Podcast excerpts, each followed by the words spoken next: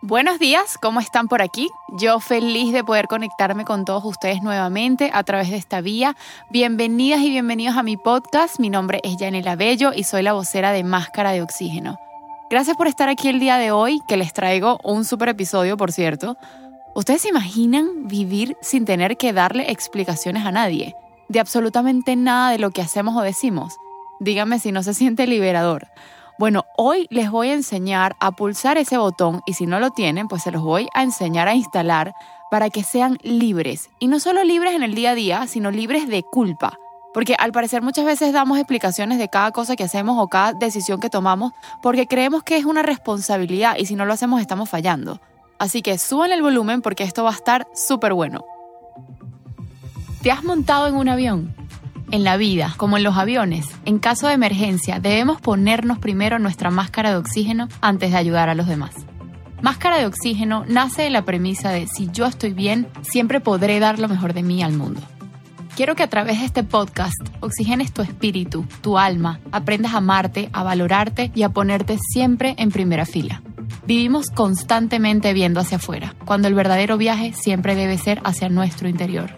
Máscara de Oxígeno te invita a emprender un camino hacia la introspección, el despertar espiritual y hacia la búsqueda de un mayor grado de conciencia. Acompáñame a crecer y obtener las herramientas que no solo nos darán seguridad para enfrentar lo que sucede en este plano físico, sino que también harán que nuestra vida se encuentre llena de paz, felicidad y plenitud. Recuerda que también puedes estar en contacto conmigo a través de mi cuenta de Instagram arroba máscara.oxígeno. Soy Yanela Bello y quiero que dejes que el universo te hable a través de mí.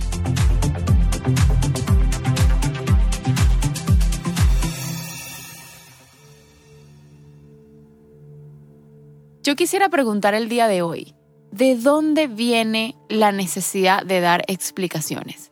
Y yo pienso que, desde mi opinión, aquí hay dos razones principales por las que damos explicaciones. Y quizás habrán más, pero digamos que estas son las dos que yo veo que son como las más pesadas.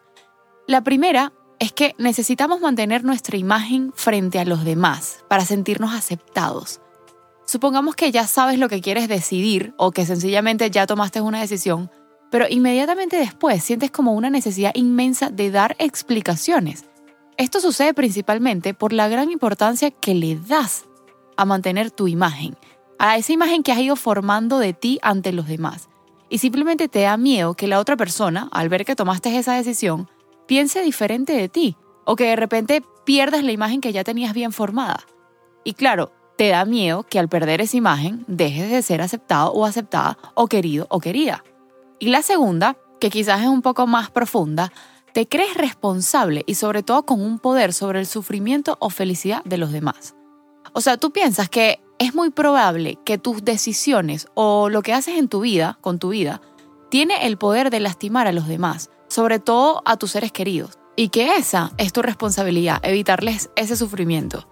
Y entonces como tú tienes que salvar a todo el mundo, menos a ti mismo, mejor evitas hacer lo que creas que puede lastimar.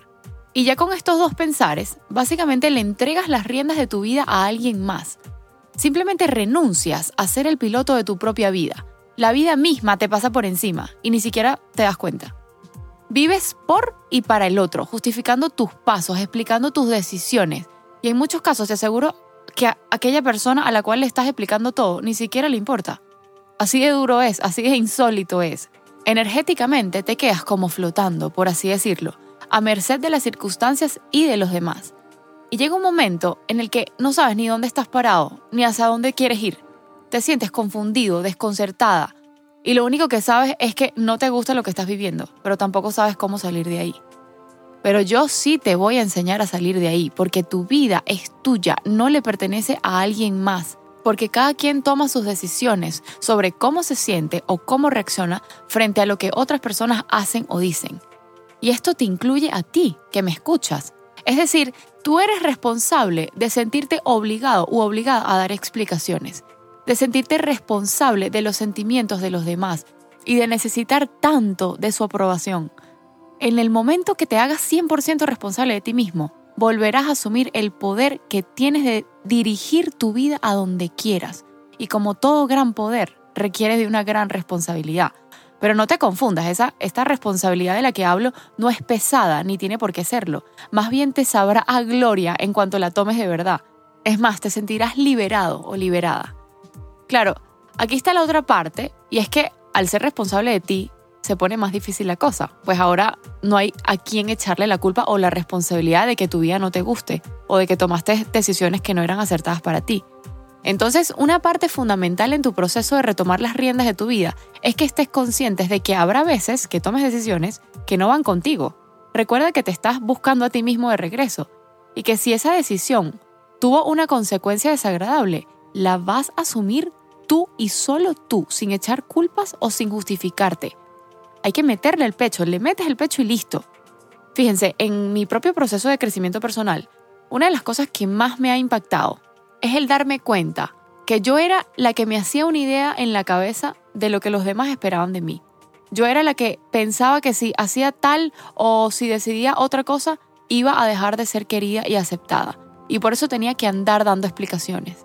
En el fondo, era yo la que me autoimponía ciertas exigencias, estándares y requisitos para ser amada. Y también me di cuenta de otra cosa, y más reveladora aún. Yo misma era la que no me aceptaba tal y como era. Y entonces basaba mi tranquilidad en qué tanto me sentía aceptada y amada por los demás. Y según yo, tenía que ser o actuar de cierta forma para lograrlo. Están viendo todo este rollo mental generado por mí misma y que estoy segura de que aquí hay más de uno que les ha pasado. El gran descubrimiento fue darme cuenta que en el momento que yo empecé a dejarme ser y a tomar mis propias decisiones, respetándolas, aceptándolas simplemente porque así quería tomarlas, en ese momento los demás me demostraron que hiciera lo que hiciera, quien me amaba me seguía amando. Claro está pasando por una etapa de asombro al verme diferente a como era antes. Y al final funcionó como una especie de filtro. Al que no le gustaba mi nueva versión, pues se iba y punto. Yo ya no los iba a tratar de retener tratando de ser quien ya no era. Y me permito hacer un paréntesis en este punto en específico, porque los quiero invitar a que escuchen el primer episodio de esta temporada que precisamente habla de la autenticidad.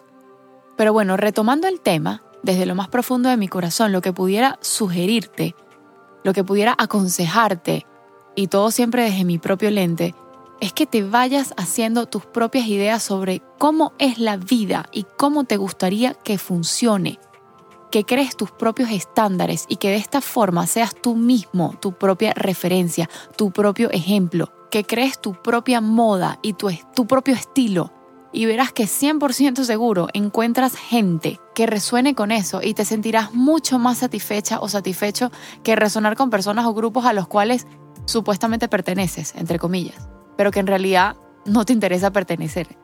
Entonces, antes de correr a preguntárselo a alguien más, pregúntate a ti mismo, a ti misma, ¿qué quieres hacer en este momento de tu vida? ¿Con quién quisieras estar? ¿En dónde te gustaría trabajar? ¿A dónde quisieras viajar? Y mira, muérdete la lengua. Sí, cada vez que quieras dar explicaciones sobre tus decisiones o tus acciones, literalmente muérdete la lengua. Simplemente no lo digas, deja de hacerlo. Aquí el reto es que tengas la paciencia y la valentía de sentirte expuesto o expuesta frente a la posible crítica o juicio que tú crees que el otro hará de ti. Y que puedes quedarte callado y observar qué es lo que realmente sucede. ¿Fue tan grave como pensabas que iba a ser? el otro salió realmente lastimado. Perdiste el respeto y la aceptación del otro.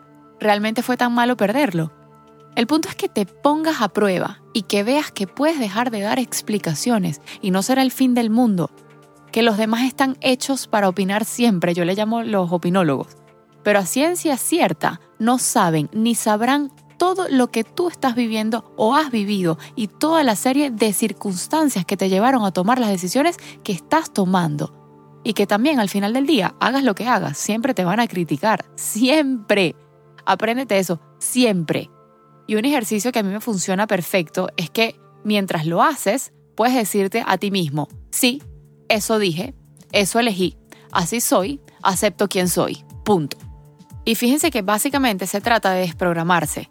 Recuerda que en tu inconsciente tienes muchas creencias equivocadas que mantienen ese patrón, como como la de que tienes que ser amado y aceptada por los demás, o que no puedes elegir lo que quieres de tu vida, y resulta ser todo lo contrario. Por eso escribí para ustedes, y ya para cerrar el episodio de hoy, una serie de afirmaciones para que las acompañen de una meditación si pueden, o simplemente las repitan iniciando el día o culminándolo, no sé, como, como ustedes prefieran, en el momento que decían hacerlo. Aquí voy. Tengo el derecho absoluto de elegir mi vida como quiero vivirla. Soy responsable de las decisiones que tomo. Me libero de sentirme mal por cómo se sientan los demás con lo que decido. Soy libre de decidir lo que para mí es correcto. Me libero de la necesidad de ser aceptado y amado por los demás. Yo me amo y me acepto por como soy. Y finalmente, pregúntate a ti mismo o a ti misma, ¿qué harías de tu vida si realmente te supieras libre? Si no te sintieras obligado a agradar a los demás o a cumplir la misión impuesta por alguien más. ¿Qué harías diferente si no te importara lo que pensaran los demás de ti? ¿Qué harías diferente si tu propia aceptación fuera la única que te importara? Y cuando tengas la respuesta clara, hazlo. Creo que la mejor manera de cambiar un patrón es con la acción porque será ahí donde te darás cuenta de los efectos positivos.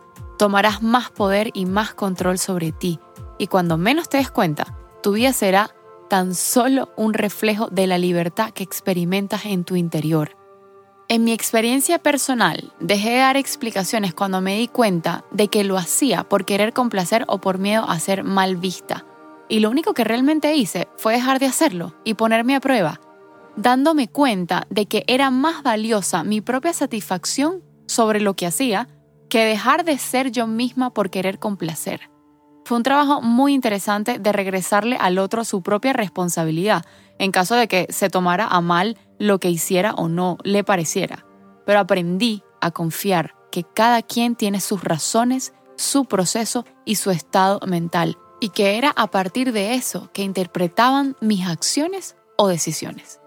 Por eso, lo más importante es que te hagas responsable de ti y dejes que los demás lo sean de sí mismos y que te esfuerces, por así decirlo, a dejar de dar explicaciones cuando no tienes por qué darlas, hasta que se convierta en algo natural para ti. Te quiero mucho, te abrazo y te espero en el próximo episodio o hasta que nos volvamos a encontrar.